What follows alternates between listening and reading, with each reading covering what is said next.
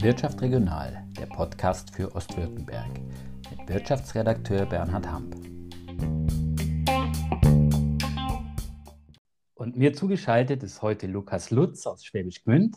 Er ist Unternehmer und Gründer und was er da für spannende Unternehmen gegründet hat, darüber unter anderem werden wir in diesem Gespräch ein bisschen kommen.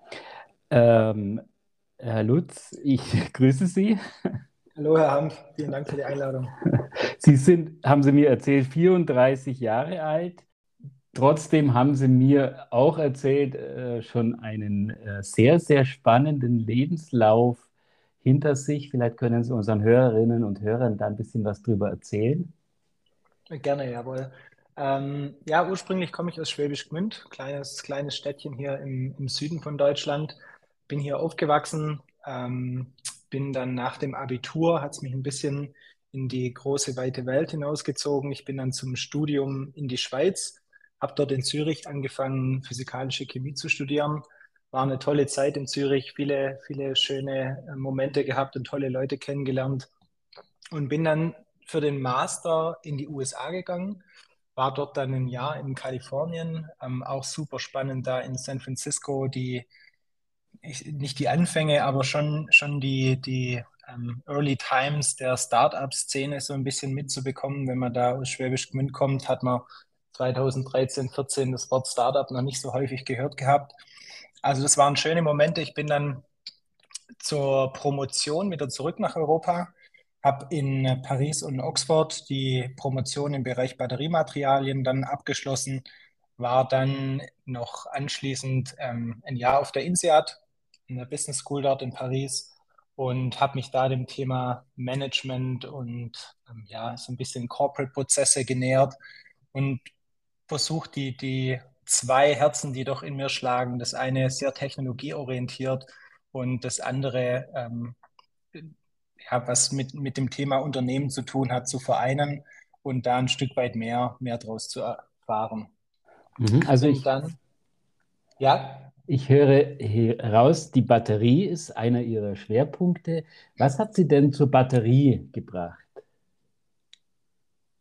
Eine gute Frage. Also das Ganze hat mit dem Thema Chemie und die, vor allem die physikalischen Prozesse in den chemischen, ähm, ja, in den chemischen Themen umgetrieben. Und da war natürlich das Thema Energiespeicher und also Energie, Con Energy Conversion und Energy Storage heißt es auf Englisch, ähm, war super spannend, weil es da darum ging, wie können wir Menschen die Energie, die aus dem Sonnenlicht kommt, brauchbar machen zum einen über Solarzellen und dann zum anderen natürlich über das Thema Batterie speichern. Und das waren eigentlich so die zwei ähm, Prozesse, die mich von Anfang an sehr begeistert haben. Da gibt es natürlich viel, das man erforschen kann. Ähm, und das war eigentlich so die Themen, die mich, die mich am meisten begeistert haben in dem ganzen Chemieumfeld. Und so bin ich mehr und mehr zu dem Thema Batterie gekommen. In der Promotion hatte ich dann den, das Glück, mit zwei tollen Doktorvätern zusammenzuarbeiten, einmal in Paris und einmal in Oxford, ähm, war wirklich super spannend, wie die Menschen beide schon von den Anfängen der Lithium-Ionen-Batterie dabei waren. Und das begeistert einen dann nicht nur, was die Naturwissenschaft angeht, sondern einfach auch, weil es eine Technologie ist, die ja aktuell die Menschheit einfach bewegt. Sie sind trotzdem wieder nach Deutschland zurückgekommen. Würden Sie denn sagen, dass das Thema Batterie in anderen Ländern schon weiter ist? Ja, auf jeden Fall. Also wenn man mal so ein bisschen zurückschaut, 2018 war das ganze Thema Batterie ja in Deutschland nicht mehr so en vogue, wenn man es mal, wenn man es mal nett ausdrücken möchte. Wenn man da zurückschaut, Bosch hat so ein bisschen die Batterieproduktion abgeschrieben gehabt. Die haben sich damals eher sehr stark auf das Thema KI fokussiert und gesagt, das Batteriethema lassen wir ein bisschen außen vor. Und das war eigentlich auch so der Tenor in Deutschland. Die, die Batterietechnologie haben wir an die Asiaten abgegeben ähm, spielt aber auch nicht so die Rolle, weil das wird eine Commodity sein, die wir einfach zukaufen und dann unseren, unser Produkt unterscheidet sich sowieso durch andere Merkmale und die Batterie spielt dann keine so große Rolle. Das hat sich aber geändert. Absolut, ja. Das hat sich dann nicht ganz bewahrheitet und man hat den Trend, glaube ich, in der, in der Bevölkerung am meisten mitbekommen aus dem Automotive-Sektor, wenn man da sieht, was sich, was sich da getan hat, vor allem nach dem Dieselgate-Skandal, dann hat doch eine ganze Industrie relativ schnell ähm, geschwenkt und das ist wirklich über die letzten zwei, drei Jahre passiert, ähm, wo doch eine ganze Industrie die, die Kerntechnologie, die ja auch gleichzeitig Kernwissen und Kern-Know-how in vielen dieser Firmen ist, ähm, zu wechseln und die Strategie zu ändern. Mhm. Ich habe schon gesagt, Sie sind wieder nach Deutschland gekommen äh, nach Ihrer Promotion. Haben Sie sich denn dann hier gleich mit dem Thema Batterie auseinandergesetzt? Nee, da gab es eine, gab's eine kleine Detour. Ich bin dann, ähm, ich hatte so einen, einen, gewissen Reiz in mir noch, dass das ganze Thema Software angeht, weil ich doch schon gesehen habe, dass vor allem aus meiner Zeit in, in San Francisco, dass das Thema Software allumfassend ist und wirklich jede Technologie ein Stück weit tangiert. Bin dann zwei Jahre hier in einem ähm, Technologieunternehmen als Executive Assistant, also als der persönliche Referent unserer CEO damals, Marika Lulay, gegangen, habe dort viel von ihr gelernt, wie man ähm, ein globales, global aufgestelltes, börsengelistetes Unternehmen führt. War super spannend, die Managementprozesse dort kennenzulernen, aber gleichzeitig auch in das Thema Softwaretechnologie einzusteigen und wirklich ähm, aus, aus erster Hand in Kundenprojekten zu erfahren, was wirklich funktioniert. Da gab es ja auch viel Hype. Das ganze Thema künstliche Intelligenz wurde ja fast schon mystifiziert. Und da mal so ein bisschen hinter die Kulissen zu schauen und zu verstehen, was funktioniert, wie was funktioniert. Das war so der Antrieb, dann ähm, in die in eine kleine kleinen Ausflug in die Softwarebranche zu tun. Nach das war, glaube ich, in Stuttgart. Ne, genau, ja, bei, bei, genau, bei GFT Technologies, ein Softwareunternehmen aus Stuttgart, eigentlich aus dem, aus dem Schwarzwald ursprünglich. Und ähm, nach den zwei Jahren Referentenzeit habe ich dann dort noch das Industriethema geleitet, das Industriegeschäft aufgebaut, wo es dann darum ging, wirklich die, die ähm, ja, Technologien, die wir hauptsächlich im Banking- und Finance-Sektor damals eingesetzt haben, auch in, für die Industrie, vor allem für die, für die verarbeitende Industrie zur Verfügung zu stellen. Mhm. Wie ging es weiter? Ja, und da, also es war eine super Zeit bei der GFT. Ich muss sagen, ähm, Top-Team, mega technologieorientiert, ähm, super Chefs, super Umgebung, eigentlich alles, was man sich so wünscht als, als Arbeitnehmer. Aber trotzdem habe ich für mich innerlich entschieden, dass, dass der Corporate oder die Corporate-Karriere vielleicht doch nicht das Richtige ist, was, was mich wirklich antreibt im Leben. Und ähm, wo ich meine volle Energie vergeben kann, weil bei mir gibt es nur 0 oder 1 und da stellt man sich dann schon die Frage, wofür setze ich meine Energie ein, weil die Zeit, die wir haben, ja doch begrenzt ist. Mhm. Also Gründer, Unternehmer, glauben Sie, das steckt in jedem drin oder muss man da besondere Gene haben? Hm, eine gute Frage. Also ich glaube schon, dass man da einen gewissen Fable zumindest für haben muss. Ich weiß nicht, ob es genetisch bedingt ist, das mhm. Ganze, aber ähm, es hat sicher was mit der Persönlichkeit zu tun, weil ähm, so ein Corporate bietet natürlich auch extrem viel. Ja, also das, das steht außer Frage, dass man in einem Corporate tolle Möglichkeiten hat, sich zu entwickeln, auch in einem gewissen Rahmen agieren kann. Man muss sich nicht um alles kümmern und muss jetzt nicht von der Finanzbuchhaltung bis, zur, ähm, bis zum Softwareprogrammieren alles können, sondern man kann sich auf seine Kompetenzen fokussieren und es bietet natürlich auch ein gewisses Entwicklungspotenzial für eine, für eine spezifizierte Richtung. Und ähm, man hat natürlich über einen Corporate, der schon einen Namen hat, ganz andere Möglichkeiten. Also das ist schon ein schönes, ein schönes Umfeld, in so einem Hochtechnologieunternehmen zu arbeiten. Aber auf der anderen Seite ja, glaube ich, dass es gewisse Charaktere gibt, die doch irgendwo ein, eine andere Abenteuerlust in sich spüren und vielleicht auch ein Stück weit einen, einen anderen Ansatz zum Thema Risiko haben. Und da gehöre ich sicher mit dazu. Und ich glaube, dass solche Menschen eher geneigt sind, ähm, Unternehmer zu werden. Mhm. Was war denn zuerst da bei Ihnen? Der Wille, ein Unternehmen zu gründen oder die Geschäftsidee?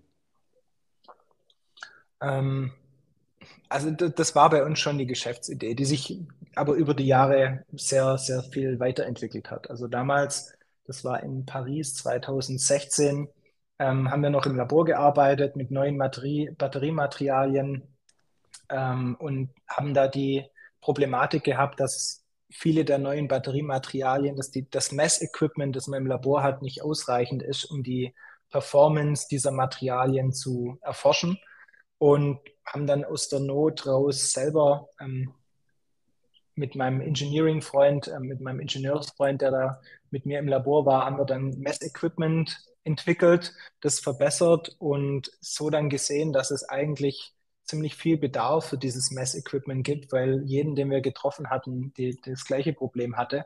Und da wir über das Labor, bei dem ich damals gearbeitet habe, keine Produkte kommerzialisieren konnten, haben wir da eigentlich aus der Not heraus eine kleine Firma gegründet, um dieses Testequipment damals noch ohne großen Business-Gedanken anderen Forschungseinheiten und anderen Forschungslaboren zur Verfügung zu stellen. Also, um es ein bisschen runterzubrechen, damit auch ich das verstehe, Sie haben Geräte entwickelt, mit denen man messen kann, was Batterien können, wofür sie einsetzbar sind. Genau, das war, das war noch ein Stück weit ähm, in der Materialentwicklung von Batterien. Also da ging es wirklich mhm. darum, die Batteriematerialien tiefer zu verstehen und, und besser erforschen zu können. Mhm. Und das stellen Sie dann Firmen zur Verfügung, die Batterien produzieren oder die Batterien einsetzen?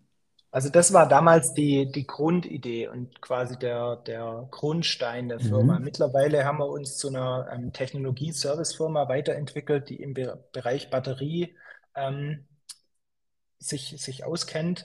Wir haben da drei Geschäftsbereiche, die sich entlang der Wertschöpfungskette unserer Kunden orientieren. Das, der eine Geschäftsbereich beschäftigt sich mit dem Thema Messequipment für die Entwicklung neuer Batteriematerialien. Hier sind Forschungslabore auf der ganzen Welt, aber auch um, ähm, zum Beispiel eine um, ähm, Automotive-Forschungseinheit, die an Batterien viel arbeitet, sind da unsere Kunden. Mhm. Der zweite Geschäftsbereich, da bietet man einen sogenannten Batterie-Testing-Service an. Da geht es eher darum, die Performance von kommerziellen Batterien zu validieren. Da kommen dann OEMs auf uns zu und sagen, wie verhält sich denn meine Batterie, wenn ich die oft schnell lade oder welche Batterie ist die richtige für dieses Battery Pack? Und der, der dritte Geschäftsbereich ist reine Technologieberatung. Also da geht es darum, unseren Kunden zu helfen, welche Innovationen, auf welche Innovationen lohnt es sich zu wetten, ähm, was sind die Makrotrends im Markt, was macht das Thema Nachhaltigkeit. Da analysieren wir zum Beispiel den CO2-Fußabdruck von Batterien für unsere Kunden. Und ähm, so ist eigentlich unser Ziel, mit der Firma den Batteriehype wirklich jetzt in konkrete Wertschöpfung für unsere Kunden zu übersetzen, weil das ist nämlich nicht ganz einfach. Der Markt ist sehr volatil und voll mit Versprechungen, die eher von den Investor Relations Abteilungen der Firma gemacht wurden als von der Entwicklung. Mhm. Ihre Firma heißt Sphere Energy. Vielleicht können genau. Sie ein paar Worte dazu sagen, wie sie sich so entwickelt hat, wann Sie denn überhaupt gegründet haben und wie sie jetzt dasteht.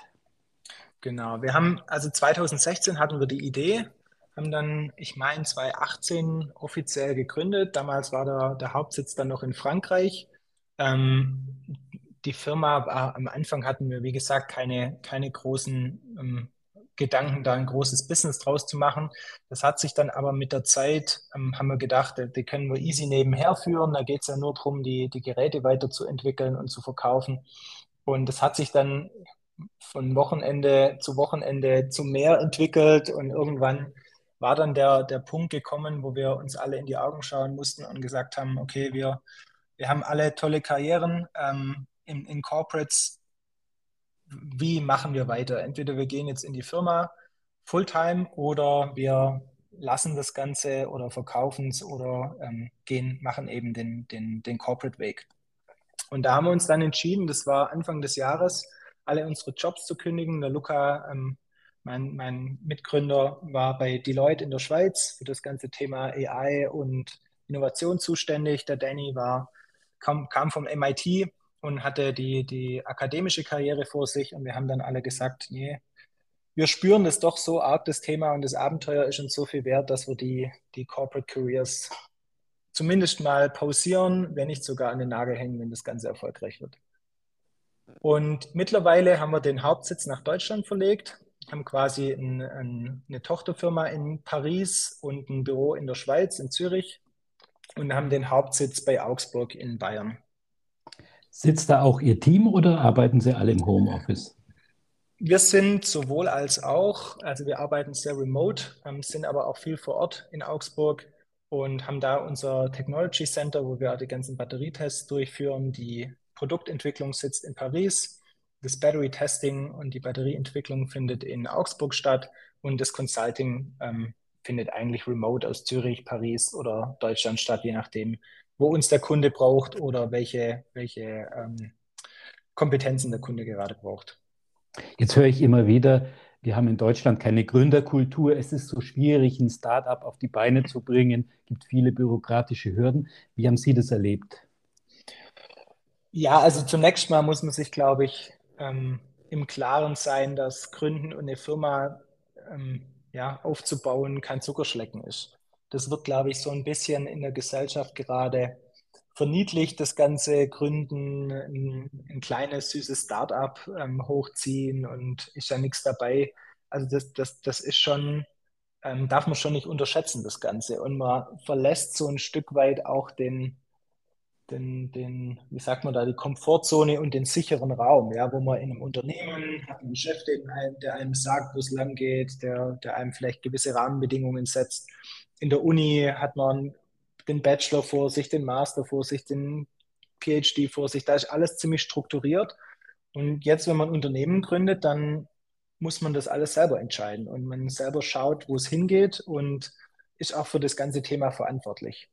Wo geht es denn hin? Wollen Sie weiter wachsen? Wollen Sie Ihr Team vielleicht vergrößern? Was sind Pläne? Ja, auf jeden Fall. Also so, wir sind aktuell um die 20 Leute und ähm, das ist sicher erst der Anfang, weil der, der Markt doch sehr, sehr stark wächst. Und ähm, klar, das ist die, man geht da durch verschiedene Herausforderungen. Am Anfang steht so ein bisschen die Ideenfindung, dann die Gründung und der Aufbau. Und jetzt steht das Wachstum an. Und das, das kommt natürlich mit neuen Herausforderungen, aber da sieht, steht unsere, ähm, unsere Vision, sieht das schon ganz klar vor, ja.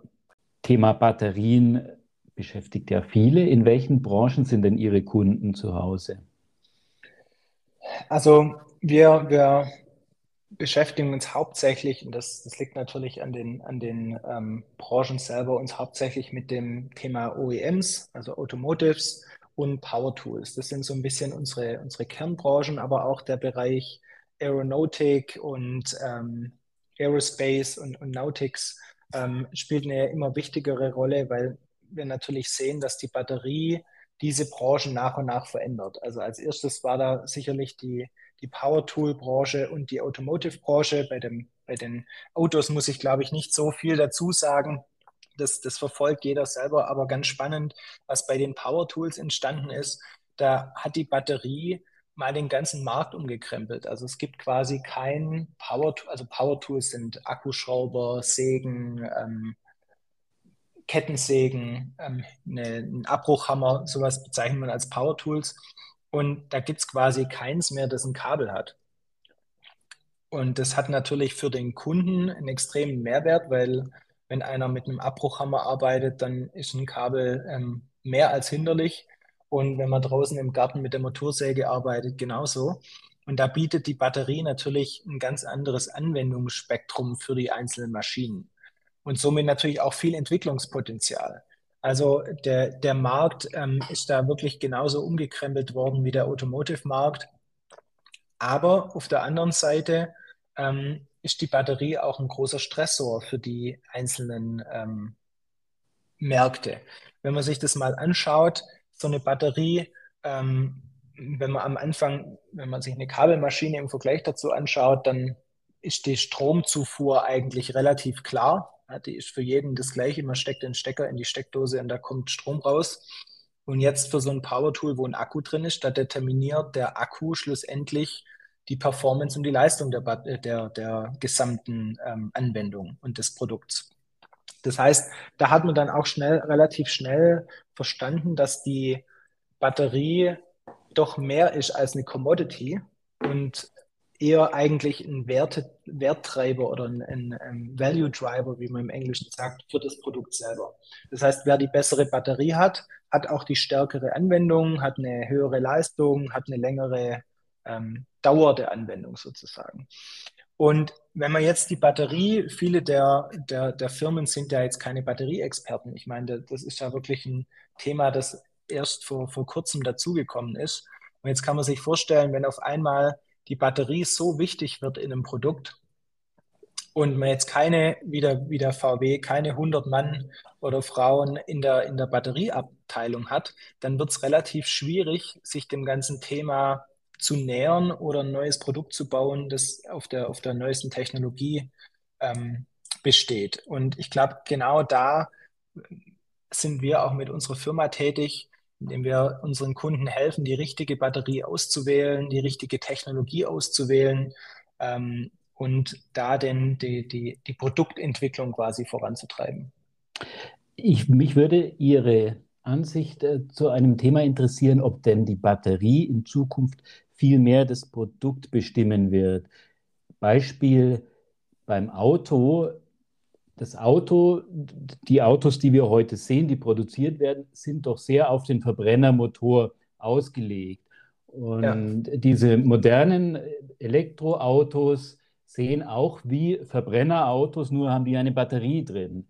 Ähm, könnte das sein, dass Autos in Zukunft ganz anders aussehen, weil sie eben nicht mehr äh, von dem Verbrenner angetrieben werden? Absolut. Und das sehen wir, werden wir schon mit der neuen Generation an Autos sehen, dass die, ähm, wo vorher ein Auto entwickelt wurde und ähm, Basis von einem Verbrennermotor und der Verbrennermotor einfach rausgenommen wurde und eine Batterie reingesetzt wird, ist es jetzt so, dass eine zentrale Batterieplattform eigentlich das Aussehen und die Charakteristika des Autos bestimmt. Das heißt, da wird die Batterieplattform entwickelt die beschreibt auch die, die ähm, Kenngrößen bzw. die Leistungsangaben des Autos und drumherum wird ein Auto entwickelt. Das heißt, die Batterie wird zum Teil des Chassis, die Batterie wird zum Teil des, des Kerns des Autos und im Übrigen ist es genau das Gleiche im Powertool-Markt, mhm. wo, wo man am Anfang gedacht hat, man entwickelt die Maschine und steckt dann unten einfach einen Akku ran. Wird das jetzt mehr und mehr geht es, entwickelt sich das dahin, man sieht es schön bei, bei Hilti mit dem neuen Neuron-Konzept, da ist die Batterie die zentrale Plattform und die Anwendung wird dann eigentlich auf dieser Plattform entwickelt. Das heißt, die, die Batterie hat dann einen großen, krempelt quasi die ganze Produktentwicklung um, wenn man das so möchte. Mhm. Das ist ein spannendes Zukunftsthema. Thema Zukunft, Thema Zeit möchte ich auch gern mit Ihnen sprechen. Äh, Sie ahnen, woraus hinausläuft. Sie sind auf uns zugekommen, weil Sie eine ganz andere Firma vorgestellt haben, die Firma Zeitbild. Auch die haben Sie gegründet. Was hat es denn damit auf sich? Genau, ja, das ist eine, ähm, ein spannendes Projekt, bei dem wir uns eigentlich mit dem Thema Zeit beschäftigen, ein, ein Kreativprojekt. Ähm, Thema Zeit haben wir immer zu wenig davon, vor allem wenn wenn man selbstständig und Unternehmer ist. Ähm, und mit dem, mit dem Thema Zeitbild, so, so heißt die Firma, ähm, entwickeln wir eine, vielleicht eine neue Art von Kunst, die eine, eine, die eine gewisse Fusion aus Wanduhr und Bild ist. Und deshalb heißt sie im Endeffekt auch Zeitbild.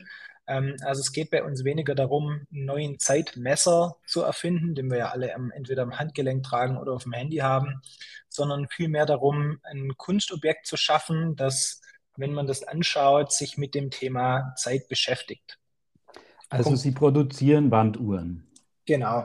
Im, im, so könnte man das nennen. Das sind Wanduhren mit drei unterschiedlichen Designs, ähm, die mein Vater 1991 war es, glaube ich, mal begonnen hat ähm, zu designen. Damals schon mit dem Gedanke, mit dem Konzept Zeitbild im Kopf. Also wie kann ein Zifferblatt aussehen, ähm, das sich nicht mit dem Thema Zeit messen beschäftigt, sondern mit dem Thema, was mache ich denn mit meiner Zeit? Wie nehme ich denn als Mensch Zeit wahr? Das ist ja oft eher als Zeiteinheit. Also ähm, wenn man sagt, gib mir mal kurz eine Sekunde, dann meint man damit ja nicht ähm, Millisekunden, sondern man meint ja eine kurze Zeiteinheit. Oder wenn man sagt, es ist fünf vor zwölf, dann heißt es ja nicht fünf Minuten vor Mitternacht, sondern es hat eine gewisse intellektuelle Bedeutung oder Metabedeutung. Und genau auf diesem Konzept basierend hat er dann eben drei verschiedene Zifferblätter designt. Die sind dann aber damals wieder, da war die Zeit als, als Wortspiel vielleicht einfach noch nicht reif. Die sind dann wieder in den Tiefen des, des Ateliers bei den Entwürfen ähm, verschwunden bei meinem Vater. Und vor einigen Jahren habe ich mit einem Freund zusammen das Thema wieder aufgegriffen, weil das Thema Zeit doch mehr und mehr in mein Leben gekommen ist und wir das Thema Zeitbild ähm, ja, für uns entdeckt haben und jetzt einfach mit dem, mit dem Projekt und mit der kleinen Firma mit Leben füllen wollen. Wir können uns diese Uhren jetzt nicht anschauen. Wie muss ich mir das vorstellen? Wie hat Ihr Vater da das Thema Umgang mit Zeit in grafische Dimensionen umgesetzt? Also er, ist, er hat grundsätzlich ist er mal hergegangen und hat sich gesagt, eine, eine, ein Zifferblatt hat 360 Grad, also ist ein, ist ein rundes Zifferblatt. Und wir Menschen nehmen Zeit eher als Einheiten wahr. Und dann hat er auf diesem, mit diesen zwei Grundgedanken hat er dann angefangen, das, die 360 Grad der Uhr in verschiedene Zeiteinheiten einzuteilen. Also in ein akademisches Viertel, in fünf vor zwölf, in ähm, ja, in verschiedene Einheiten auf der Uhr, die, die uns logisch erscheinen, die uns im Sprachgebrauch, die wir da, daraus kennen. Und so sind dann äh, aus diesem Grundkonzept sind dann mit verschiedenen Farben und verschiedenen Elementen eigentlich drei unterschiedliche Designs entstanden. Das eine Design, das Ursprungsdesign, ähm, hat eher die Bauhausfarben, also die klassischen Farben, Rot, Blau, ähm, Gelb und Schwarz. Und die, die, die Weiterentwicklung des Ganzen ähm, ist dann nur schwarz-weiß, weil er sich damit mit dem ganzen Thema gute Zeiten, schlechte Zeiten beschäftigt hat. Die ist auf den ersten Blick symmetrisch, dann aber doch asymmetrisch die Uhr. Also die, da muss man so ein bisschen mehr drüber nachdenken, wenn man das Design sieht. Und das dritte Design, ähm, da war er damals zu der Zeit auch in, in Kalifornien und die, die hat eigentlich so diese Pantone-Colors aus Kalifornien, also diese pastelligen, warmen, ähm, pink, gelb, türkisgrünen Töne im, aufgenommen und die, die heißt im Namen auch Dream, weil es darum einfach geht, die gute Zeit zu genießen und locker zu bleiben. Mhm. Von dem Entwurf, den Ihr Vater noch in der Schublade hatte, bis zur fertigen Uhr, denn jetzt kann man die Uhren ja auch kaufen, war es wahrscheinlich ein weiter Weg, oder? Ja, das ist ähm, wie immer unterschätzt man sowas gerne. Man denkt, ach komm, da die, die drei, drei Siebdrucke zu machen, das ist doch bestimmt kein Problem. Hat dann am Ende doch zwei Jahre gedauert, weil es dort einige, einige Hürden gegeben hat, die wir so am Anfang natürlich nicht vorhergesehen haben. Wir haben, um, das muss man dazu sagen, das Ganze als Kleinserie nur produziert. Also es gibt von jeder Uhr nur 33 Stück. Das heißt, da geht es jetzt auch nicht darum, das Ganze nach China auszusourcen, sondern wir haben das alles mit lokalen Partnern im Umkreis 50, 100 Kilometer ähm, von Stuttgart gemacht. Und ja, wenn man sowas in Kleinserie produziert, dann ist es natürlich nochmal noch mal ein anderes, anderes Spektrum an, an Komplexität. Wir haben dann ja angefangen, die, die Uhrzeiger zu designen, wo ich bin jetzt kein Designer und auch kein, kein Uhrenmechaniker. Das heißt, da braucht man erstmal einen Anhaltspunkt, wo fängt man das Ganze eigentlich an und mit was ist man dann auch zufrieden ein Stück weit. Und ich glaube, um auf ihre, eine ihrer Ursprungsfragen zurückzukommen, ich glaube, das macht dann im Endeffekt auch ja, die Unternehmer aus, die sich vielleicht gar nicht so viel Gedanken vorher machen, was alles schiefgehen könnte oder wie komplex was am Endeffekt sein kann, sondern einfach mal machen, gucken, lernen, weiterentwickeln und am Ende kommt dann was bei raus, wenn man durchhält. Was kostet denn so eine Uhr und wo kann ich sie bekommen? Also die Uhren gibt es auf www.zeitbild.art, A-R-T schreibt man das. Oder ähm, wenn man mich persönlich kennt, auch, auch gern persönlich anschreiben. Die Uhren kosten 699 Stück, das Stück. Und wie gesagt, gibt 33 Stück von jedem Design. Mhm. Ihr, wenn Sie von wir sprechen, da ist Ihr Mitstreiter bei dieser Firma Live Müller. Der ist, glaube ich, ja. in Stuttgart kein Unbekannter. Ja, der ist äh, definitiv kein Unbekannter in Stuttgart. Ähm, ist erfolgreicher DJ und Musikproduzent und ein langjähriger Freund. Wir haben uns, glaube ich, vor über 15 Jahren mal kennengelernt in Stuttgart bei einer WG-Party und seit, sind seitdem in, in engem Kontakt und vor allem, was das ganze Thema Kreativität, Kunst und Musik angeht, ist live eigentlich für mich der Ansprech- und Austauschpartner.